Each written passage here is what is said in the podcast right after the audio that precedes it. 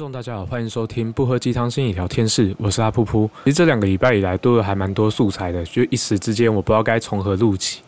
那我觉得我们先从比较跟时事的议题开始好了。我相信大家这个礼拜如果在看新闻或者是有在使用网络的话，应该不难发现有一个词变成了关键字，那个词叫做哥吉拉。呃，哥吉拉这个作品呢，在台湾基本上没有真的爆红过了，就是大概就是美国可能拍了电影，然后日本那个平成系列拍完，基本上它就是一个蛮小众粉丝的一个电影或者一个 IP。那只是。最近会红的原因很明显，不是因为哥吉拉本人啦，是因为哥吉拉的模型。就是我如果真的有人不知道的话，我还蛮惊讶的。可我这边还是补充一下，好，那个就简单讲，就是有一位地方的人妻，就是将先生的哥吉拉模型送给了就是邻居的小孩，妻的小孩忘了，那不是重点。那之后的话，因此而跟先生发生一连串冲突跟冷战。那最后的话，那个先生最后好像决定是要跟对方离婚。那先生的说法是，这这只是一件事，然后这件事情基本上，呃，就是算是压死骆驼最后一根稻草。那这位地方的人妻呢，最后也迫于无奈，想说就是变了心的男人就跟棒球一样飞出去就接不回来了。那于是也决定说，好吧，那就离婚吧。可是，可是他又针对就是婚后财产分配这件事情，提出了一个其实不尽合理的要求。那这这个东西当然就最后就是得到了网友的一片倒赞跟挞伐。那在前一阵子这件事情热度之所以急剧下降，我不确定是什么原因，我不确定是不是什么公关公司的操作之类的。可是目前看起来的话，就是有一篇贴文在讲说，这这一整件事情都是子子虚乌有。那就是他就算是一个做了一个社会实验，于是这件事情的热度就掉下来了。至于这件事情到底是真的假的，还是就是什么公关公司的操作，这个我不晓得。可是就是确实热度就一次一一次直接归零。那最后一波可能还在讨论说啊，这封就是说这个是假的信是真的还是假的？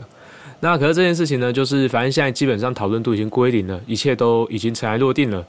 应该啦，就是希望不会之后又有。多爆出什么？呃，这真的是公关公司的操作啊，或什么之类的，这个就不晓得。可是我觉得这件事情是值得讨论的，因为你说这件事情子虚乌有，可是这件事情其实是有蛮多。可是像这类的事件，其实说真的，早就有其他新闻有报道过，或者甚至啦，更甚者，就是有些人可能实际上在成长的过程中，或者在亲密关系里面，就真的有很多珍惜的东西被被迫丢掉。就最经典的一个例子来讲好了，我记得日本之前有一个铁道迷，他他的收藏被他的伴侣清掉了。那清掉之后，就发生一些很悲惨的事情，因为那些东西对他来讲很重要。这些东西被清掉之后，对于他自己来讲，就是他瞬间生活失去了意义。于是最后好像就是很很忧郁、很抑郁。从从此之后，这个人变成了行尸走肉一样，然后最后选择自杀。这是我听的听说到的新闻。那另外，其实有很多的例子，其实也是类似的状况啦。举个例子来讲好了，就是当我们的伴侣有，就是我们的太，假设就是有些男性有结婚，然后太太要生小孩，那可能就会把一些宠物狗、宠物猫送走。那这些状况当然有一部分是出于就是对，就是对家里面的成员的尊重啦，也是重视他们的身体健康。那实际上我自己爬过文呢。基本上会影响到孩子的或胎儿的寄生虫，叫做弓浆虫。那如果说是以家猫来讲，它其实会感染的几率其实微乎其微。可是其实你还是不乏听到，呃，就是可能家里的长辈或亲戚讲说，哦，你的太太就是已经怀孕了，你怎么还可以养猫？怎么可以养狗？那这件事情其实就会变成是，其实在关系里面有一件事情就会变得一直以来都会是一个让人觉得很痛苦、很艰难的一个问题。叫做你到底愿意为了我牺牲多少？难道什么东西比我还要重要吗？那这种言论毫无疑问，它是一种情绪勒索啦。当然，就是嗯，我觉得情绪勒索它到底是不是勒索，或它有没有效用，这件事情还是取决在它的频率，还有实际上双方的关系是什么。可是说句实在话，就是关系它终究会是有一定的筹码，它会有一定的。呃，就是容忍度。那这容忍度用完之后，认真讲，关系也不会太好。可是，其实，在我们对于关系，尤其是对我们自我价值感比较不足的状况下，其实我们很难去真的去停止做这些行为。然后说一句实在话，就是当我们越不安，我们势必就是在这个关系里面就会有越多的试探。我们要去确认我们在对方的心中是有价值的。而在此同时，就它它有点像是薛定谔的猫，你知道，就是当我们越常打开盒子，哦，我们就会越容易看到我们关系不好的那个时刻。于是我们也越来越不相信关系这件事情。这就是很经典的问题啊！就是我跟你妈掉在水里，你要先救谁？那这个问题问久了，就是一定会烦。他甚至已经到了，就是你不用开口问我这个问题，当你有这个念头，我就会觉得烦的那种程度。可是这个就会掉入另外的悖论了。其实我们从小到大可能听到的一个版本，就是我们的爱情是否经得起考验，时间的考验啊，关系的考验啊，各式各样的考验。可是，就是到底我们需要去试验些什么东西？就是如果爱情这个东西、亲密关系这种东西，真的有那么多难关要度过，然后就是换来的结果，就是好像也没有到多好。那到底为什么要投入这个婚姻？所以我自己觉得啦，如果说就是我们在关系里面真的那么长焦虑不安，我们开始要控制很多东西的时候，还是回到我们自己的身上，我们到底是什么东西让我们那么不安？为为什么在进到关系的时候，我们会那么怕？我们在对方的心里面不重要。其实一直以来啊，就是我前阵子也有跟一个朋友聊天，就是说我们对于呃，就是对于穿着这件事情，我们到底穿给别人看，还是穿给自己看？我们当然有可能是穿给别人看的。可是重点就是，当我们站在镜子前面，如果说我们不会对于我们自己的穿着感到满意的话，那我们又何以就是把这件事情穿出去，又相信别人会对于我们的穿着是满意的？那如果说我们就是一一昧只有考量到其他人对我们的感受是什么，或者是我们从可以从对方身上借由我做些什么事情讨好他，我们可以拿到多少好处的话，我们其实会变得还蛮悲哀的。我们其实没有自己的想法，我们没有自己对于一件事情的观点。那如果说我们在关系里面最终看到的东西就只有说哦我。我对他有多少剩余价值，他对我有多少剩余价值，那其实跟婚姻啊、跟关系其实已经无关了。那个其实就是一个很糟糕的关系样态。那不论是因为什么原因，或者是用什么功能把双方框起来，这个这个关系其实待久了，其实双方都不会觉得开心啊。认真讲，即便呃是权力比较大的那一方，基本上也不会开心到哪去。我最近看到一部电影的。预告叫做就别担心，亲爱的。我觉得他，我我从预告上看起来，他有点像在讲就是全控型暴力的发生过程。我觉得还蛮有趣的，因为其实，在那种很高压的关亲密关系的控制之下，其实是真的很很很会有那种心理惊悚的感觉。就是这个时间点，他又要对我做什么？他这个时间点我做这件事情，他他会又不又会不会又不满意？然后这件事情其实就很有趣，就是我自己经历过的一些，maybe 是关系，或者从朋友那边听来的关系。有些人其实就会特别容易去把把对方塑造成可以控制自己的人。可是认真讲一件事情，就是这个东西的核心是什么？还是会处于我们自己在心里面，我们到底对自己的形象是什么？我们的自我价值感是什么？如果我们所有自我价值感通都，呃，就是需要有人来回应我们才是有价值的。其实这件事情其实是真的很危险。也真的挺不健康的。其实说真的，就是关系其实不是那么线性啦。就是其实我们好像会一直想象中，就是受权控的一方看起来好像总是会变得看起来弱势。可是事实上，就是有些权控型的暴力关系，真的有会有些人其实是透过自己的弱势或自己的就是相对来讲功能比较低的位置，去控制对方，需要去服膺于他的期待跟需求。那就是这个东西，其实就是你会看得到，就是有些关系，就是就是其中一方很强势，其中一方很积极，然后他一直会有一个信念，就是如果他不去做些什么，这家就会垮掉，因为另外一一条柱子，另外一个就是担任另外一个角色的人，其实他对于这件事情，他没有那个处理的能力。可事实上，就是大家都是成年人啊，就是就是就算他没有能力处理，他也要去为他那块负责。可是这件事情，其实他就会有点就是。嗯，我不知道这样讲是不是有这个专有名词，可是它有点像是被动控制的感觉，就是哦，就是我什么都不做啊，然后你可是如果你不做的话，你就是不爱我，然后就于是就是你为了要展现出你有多在乎这段关系，你有多爱他，也就很长期的，就是会一直陷入到我我我需要为为这件事情做些什么，我需要为这件事情多花费心力。那说真的，就是这件事情的结果是什么？就是一直劳心劳力的那一方最后就爆掉了，然后这。它爆掉之后，它可能就用更极端的方式去回应这样子的被动控制。那最后的结果就是蛮有可能就是直接就是嗯，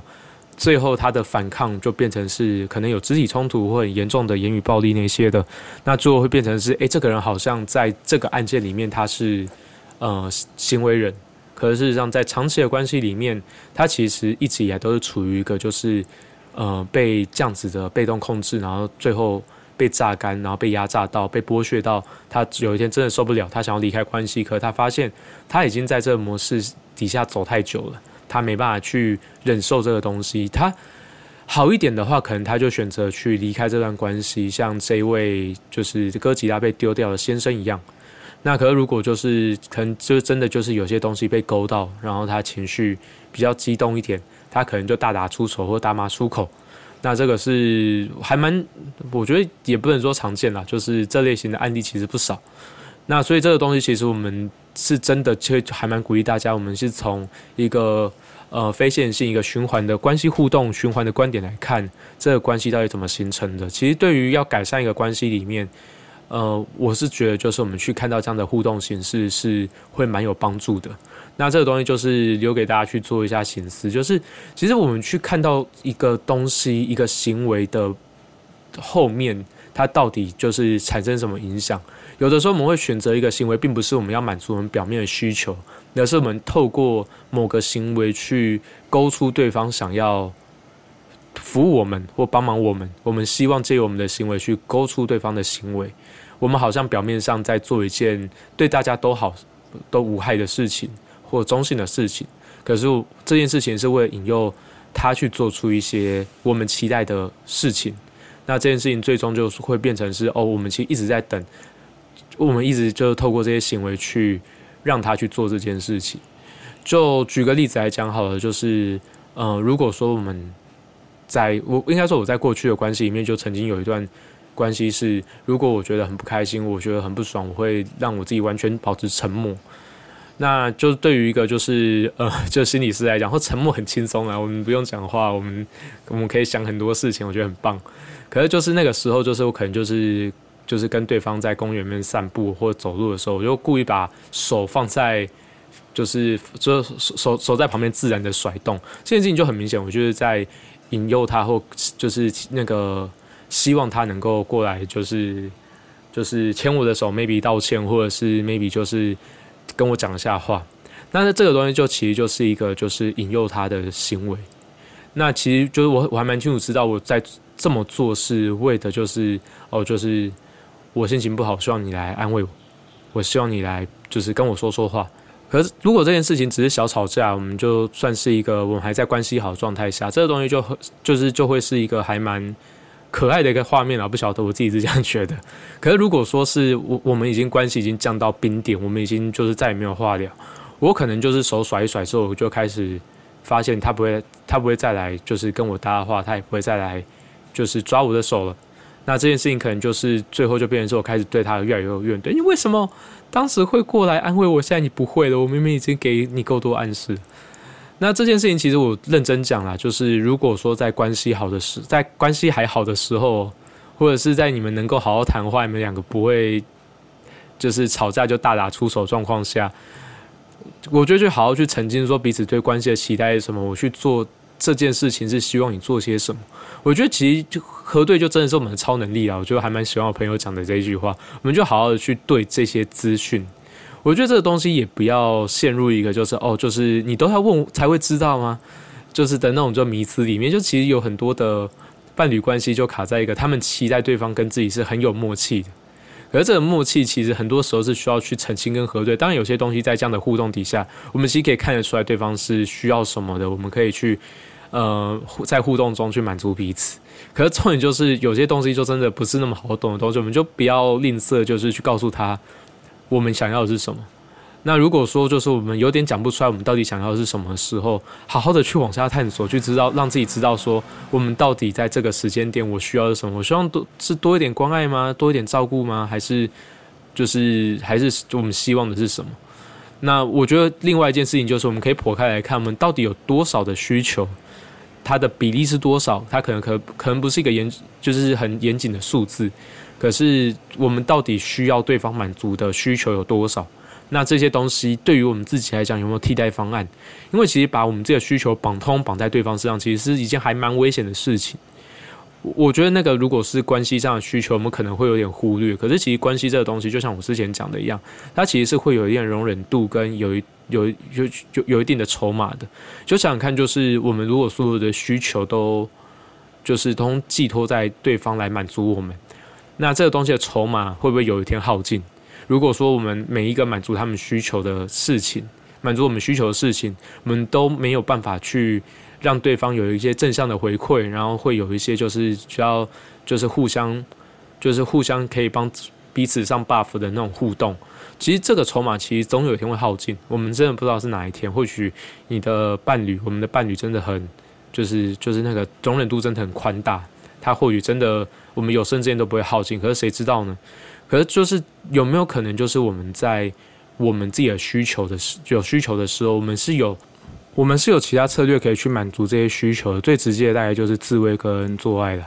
就是认真讲一件事情，就是这个策略是重要的。然后，如果说回到就是哥吉拉这个事件来讲的话，这个先生很明显就是把在自己关系里面的不满足，或者是把自己在关系里面的就是焦虑感受寄托到了。呃，就是他收集的模型里面，那个是他可以自我满足的一个天地，他可以就是暂时远离那个在关系里面觉得很焦虑、很受控制、很不满足的那个情绪。那在这种状况下，就是他就会是一个权力的象征。我这是我最后的权利、最后的乐土。可是在这这最后的时间点，你却把我最后的这一项的情绪的寄托、情感的寄托也一并带走了。那这个东西就真的不是我有一个一模一样，甚至更高级的东西能够取代的，而是这个东西被消灭掉，甚至你把同样旧的东西要回来，它也是在象征的一个，就是我想要送你的东西，我可以送，然后我大不了再要回来，我就没事了，这就是我的道歉。那认真讲一件事情，就是如果说我们在生活中遇到类似的情境的话，其实我们要去想的事情是，到底为什么我们会需要交出那么多权利？或者是到底为什么我们要抓住那么多权利？其实最舒服、最自在的关系，终究还是对等的。就举个例子来讲好了，就是我们如果在对话跟互动里面，最舒服的大概还是，嗯，就是它不会是绝对的数字，可是你会感受到，就是那个互动跟那个对话，或者是那个行动是有来有往的。我送你一个东西的同时，我也会收到一个东西。就举来讲，就是我讲一个梗，我丢一个球，会你会接住，而且会传回来。然后，或者是我讲一个笑话，你会笑；然后，或者是我讲一个很重要的事情，你会一起想想，然后就会有一些在这个讨论脉络下的回应。那这就是通常就是这样子的对等状况下，这个关系会是比较长久，而且会满意度会是比较高的。那如果我们很明确的发现到我们的关系就是很常处于一个就是呃，其中一方有很大的权利，另外一方权利就一一步一步的被蚕食鲸吞掉。这个东西就会回到说，为什么要把这些东西交出去？通常有几个状况啊，就是一开始就是我们因为在乎这个关系，我们不想失去这个关系，所以我们把这个东西去做一个交换。可是，就是当我们做这样的交换的话，我们会发现说，对方的回应可能不如我们预期。可是，我们很期，我们很希望、很期待这个关系能够长期处于稳定的状况。于是，我们就交更多的东西。去希望他能够给一些回应，他其实就很像是我们在去买股票，股票不涨，我们就一直丢 丢钱摊平进去，他最后会不会给你回应呢？这件事情可能不会像是我们预期的想象一样，它毕竟是一个随机，甚至是我们无法控制的一个东西。那最后的状况下，就是我们把所有的本金都丢进去，我们把所有的钱都丢进去，我们把所有精力跟时间都丢进去了。我们现在想要撤也来不及了，因为我们没办法去忍受，就是我们的付出。就是没有办法得到回报，于是我们大脑会产生一个东西叫做过度辩证，就是我们会觉得说，哦，我们为这个关系付出那么多，这个关系对我们来讲一定很有价值。然后如果说我没有去，就是我没有去维系这个关系的话，就变成是我就是血本无归的状态，然后我就是呃全世界最可怜的人，因为我努力好多，可是我却没办法得到相对应的回报，于是就一直陷在这样的关系里面，然后去。在这个关系里面持续待在这样的状态里面，那这个东西其实认真讲，就是关系啊、情绪这东西，它终究我们在追求的东西，我们自己大脑里面也在追求一个就是动态平衡啦。如果说我们在其中一个地方，很明显我们就是就是很多东西被剥削，我们势必会从另外一个地方把就是把东西我们那个感受剥削回来。就是我们会追求一个我们内在的平衡，就是这个我我没办法在一个很糟糕的状况下持续活着，你知道吗？我们每天都心情很糟，那这个东西就是我们要活着会是一件痛苦的事情。就像我们大脑还是会寻求一个我们大脑的就是化学物质的平衡，所以我们会去找一些让我们快乐的东西啊。如果说让我们的痛苦是来自于就是我们被剥削，那就蛮有可能就是我们透过剥削他人来让我们过得快乐。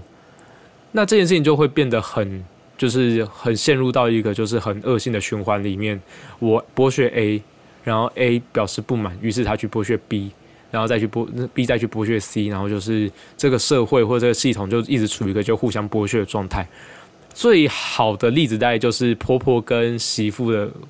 例子啊，就是她可能接受，就是婆婆可能过去在夫家这边长期受到剥削。有一天，她总算从那个媳妇熬成婆，她总算就是可以，就是有一定的说话分量。她或者是婆婆已经过世，就是上一个婆婆已经过世了，所以她现在开始有权利可以去掌控这个家庭一部分的生杀大权了。那媳妇来的时候，她就说说好，你现在嫁到我家，我就叫你做人。我过去三十年来、四十年，我他妈就这样过。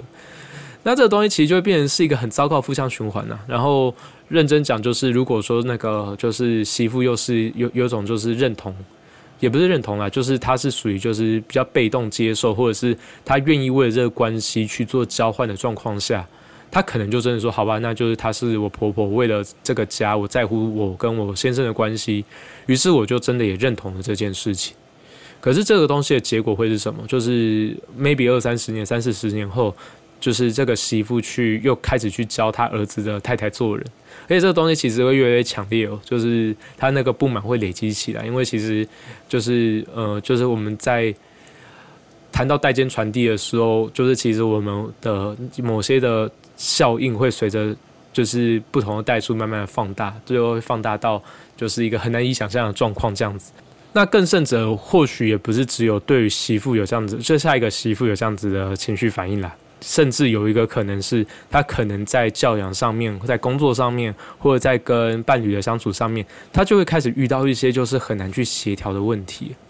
那这个东西其实就最后就会变成是一个这个家族里面的一个算是诅咒吧。他就是进到这个家的女性。或者就是进到这个家，就担任媳妇这个角色，永远都是一个永世不得翻身呐。就是你要三四十年后，你要期待你儿子会带媳妇回来住，要不然你就是基本上就会在这样的被压迫的情境下过生活。可这东西其实就大可不必了。为什么我们要就是把这些痛苦加注在别人身上？我们过去几百年的那个祖先有这样的欺压他的媳妇，那也是那一辈的事情。我们是，我们其实是可以在我们。觉察到这件事情的同时，我们慢慢放下这样子的，就是压迫。因为其实压迫到最后，其实不会有任何人得到好处。然后这个东西的得利，其实也都是短暂的。那这个东西最终也会导致，就是家庭的关系越来越糟。然后甚至就是你会看到，就是现在对于婚姻关系越来越自由的原因，也是因为我们其实看到很多婚姻在。呃，就是这这种代间互动的状况下，其实有很多就是那个家庭的系统问题，就是很明显被拉出来了。可是为什么我们要一直不断的去复制这些行为？我们都已经知道它有多不好了。那这件事情就会变成是回到我们到底有多少的觉察？我们到底对于就是自我自我的了解，对于关系了解到什么程度？那就是如果说就是我们能够教育出，或者是能够培养出下一代的。青少年或者下一代的，就是媳妇，可以或者下一代的人，可以越来越多去确定说，我自有价、自我价值感的来源是什么？或许这些东西可以终止，可是它会是一个很长期的累积。我觉得更实际上的状况，应该会是我们要怎么样去觉察到我们的关系互动模式，我们该停在哪里？那基本上就是，如果说我们的呃自我价值感来源只有一个，尤其是我们的自我价值感来源是来自于对方。其实长期来讲，最大的问题就会是，我们其实会就是陷入一个，就是我们自我价值感一直非常不稳定。我们需要在关系里面抓住一些我们可控的东西，我们才会让自己过得好一点。那如果说他是有一些他 talented，或者是他是一个有一些特定兴趣的人，他可能会说：“哦，就是嗯，我喜欢看我的另外一半跟我的孩子吃我煮的东西那个满足的样子。我本身也喜欢做菜，煮就是做菜这件事情是他自我价值感来源，他会健康很多。可是孩子的表情，就是伴侣的表情，是他的自我价值感来源。这些这件事情其实就会蛮有风险的。我们有没有办法找到一个真的可控的东西，变成是我们自我价值感来源，而不是我们需要去去一直就是嗯期待别人反应，在别人反应之中，我们才能看到我们这自己的价值。然后另外一个东西其实是还蛮值得讨论的，就是我们再去抓一些可控或者是。就是呃，相对来讲比较稳定的东西的时候，我们到底要抓些什么东西？你会看到很多的关系进到末期，他们其实都是在抓彼此的资产、彼此的钱。我就是要钱，我就是要孩子，就大概就是这种东西。很明显，就大家是在关系末期是会把它当成是一个稳，就是稳固的、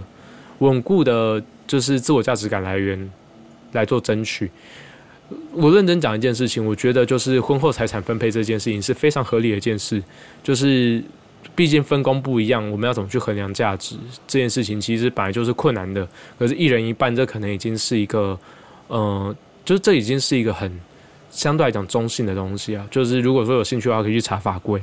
就是就是，即便是我们的伴侣，他是在家里面做家事、照顾孩子，这些东西也都是有价的。你去你去看，就是一些外包网站，你会发发现那些东西其实所费不赀，所以就是真的没有说什么拿钱回来的人就比较穷之类的。所以就是你要把钱分给对方，我觉得其实这个东西就是我们去好好的细数，就是你因为有对方，所以你省下多少的成本，你所省省下多少精力可以去做那么多事情，那去回馈给对对方这件事情是还还蛮合理的。所以，可是，在那种状况下，其实我们就会开始去做一些争夺，开始去做一些就是攻防战。我们其实不会想要把我们很重视的东西交给一个跟我们关系不好，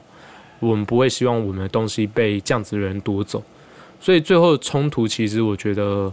是人之常情啦。可是，如果说回归到理性的话，它其实也没有那么的不合理。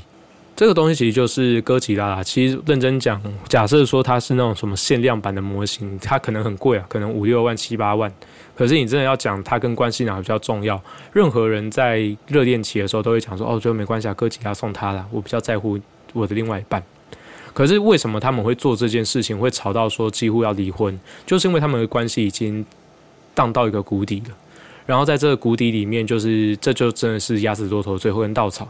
所以其实就另就是另外一个点，就是我们要去观察我们的关系。现在如果零分到一百分，零分是我们关系，我们已经完全没有话聊，像是个路人一样。然后可能我们就是热恋期结婚的时的那个阶段，可能是一百分，maybe 九十分，那个相对高分了。那在这种状况下，我们现在关心对于这个人的友好程度，你喜欢他的程度，你爱他的程度，到底还剩下几分？这其实是一个好重要的问题。可是。通常在这种状况下，以亚洲家庭来讲的话，大部分就会变成是哦，就是你就做家事，我就做什么，就是合作把孩子养大，我们合作把这个家顾好。可是，就是如果陷入到功能性的家庭的时候，其实我看过蛮多，就是孩子大了，升大学，大学毕业了，然后双方的双方的，就是开始届龄退休，准备要那个，就准备要。就是一起迈入老年的时候，很很有很多家庭就直接选择说：“哦，我们就离婚啊！我们其实住在一起，其实也没有比较好。”之前有听过一个八九十岁的老太太，就是觉得说她她想要离婚，这是她人生中得到自由的最重要的一件事情。那这个东西其实就很明显，就不会是只有什么哦，她在关系里面一直受到压迫，感受到全控，而是。在这个过程里面，其实他有太多的需求没有被满足，也很难去讨论到这件事情。然后最后他选择就是，就是就是责任都负完了。换句话说，你对我没有功能，我对你也没有功能了。好，那我们就好聚好散。那至于这件事情是真是假，我觉得还蛮重要的啦。它到底是一个社会实验，还是实际上就是发生的事情？我认真讲一件事情，就是大家会有那么多共鸣，才是我觉得有趣的地方。我真的不知道这个就是这件事情是真是假。到现在，就是我觉得它也蛮像，你说它是一个社会实验，或者是你说它是一个呃真实发生的例子，只是他们用一些策略去想要把这件事情消音，我觉得听起来都还蛮合理的。可是就是很明显，就是呃，或者是它就单单纯是一个妄想文啦。可是大家为什么会有共鸣这件事情？其实就真的就是我们在关系里面，可能就真的很常遇到一些我们没办法找到可控的东西，于是我们把一些情感寄托到我们一些相对来讲比较稳固的一些呃嗜好里面，可最后我们这些嗜好也被剥夺走了。可能我们在就是成长过程中，我们的 A A 书、我们的 A 片被爸妈删掉，被妈爸妈丢掉。这个是可能是我们在学生时代唯一经历到的自由，可是我们也被剥夺了。它其实是一个很很强烈的一个，就是就是算是人格上或者是行为上的控制。那我相信有很多人都经历过这一些，所以这件事情才会有那么多的共鸣，有那么多的回响。然后可可是我觉得它会是一个还蛮好去形式的东西。这个东西很像是文学作品的概念。你知道，一个文学作品。如果说它没办法去呼应到人的一些生活、人的一些成长过程，它其实是不会有那么多回回应的，就很像是那个，就是即便是那种异世界冒险故事，你知道为什么他们会红吗？因为他满足了一部分，就是就是就是肥宅们，哎，这样这样讲有点政治不正确，我自己就是肥宅啦，就是满足一些就是就是交不到男女朋友的人，他们可以在这里面好好的去满足他们大脑里面的幻想。就是在满足他们大脑里面就是想要满足，可却没办法满足的一些需求。那至于这个故事为什么会有那么大的回响，我在想应该是类似的效应。它因为它呼应了我们某些成长过程里面，或者是某些关系里面，我们感到匮乏，然后却不断被剥夺的这样子互动形态。那可我是真的觉得啦，我们要怎么样去好好的去谈一段关系？我们要怎么样让一段关系能够有更好的品质？我们。一直去抓着一些东西去控制，去试着让自己掌握更多的东西，它绝对是一个，嗯，不会长长治久安的策略。它终究有一天会爆发，它终究有一天会变成是，呃，就是最后有根稻草，两头骆驼就一起垮掉了。那这个东西，我相信不会有任何一段关系刚进入到关系的，就是两个人或一群人会期待这件事情发生。可是，就是这件事情，如果你要预防它发生，大概就只有从现在，我们好好的去审视关系，审视自己，什么东西让我们就是开始变得疏远，什么东西让我们在关系里面越来越焦虑，那些东西可能在对方身上，更有可能在我们自己身上。所以，我还蛮建议大家，就是先花点时间去做一下自我整理，而不是去抓住这些不可控的东西。当我们试图想要把这些我们理性上、我们理智上知道干它就是不可控的东西变成可控的时，想尽办法把它变成可控的时候，这大概就是一个关系的转泪点，而且十之八九是转坏的。以上是这集全部内容，祝福大家在未来的亲密关系发展上能够顺心顺利，然后找到彼此在关系里面喜欢的样子，然后也祝福大家就是哥吉拉、钢弹、呃，Switch、PS 四、PS 五。呃，美少女战士的就是全套装备，樱樱桃小丸子、蜡笔小新、无敌铁金刚，所有的玩具都不会被丢掉。这些东西真的很重要哈，这些东西可能就是连接好好好多好多的回忆跟好多好多的记忆。这些东西被丢掉，真的不是闹着玩的。即便它现在可能真的没有什么价值，即便它就真的只是一个，就是那个就是夹娃娃机夹到一个 PVC，它可能都承载超多的东西，所以真的不要乱丢。然后也祝福大家。这些东西都不要被丢掉。那以上就是这集全部的内容，祝福大家一切顺利，拜拜。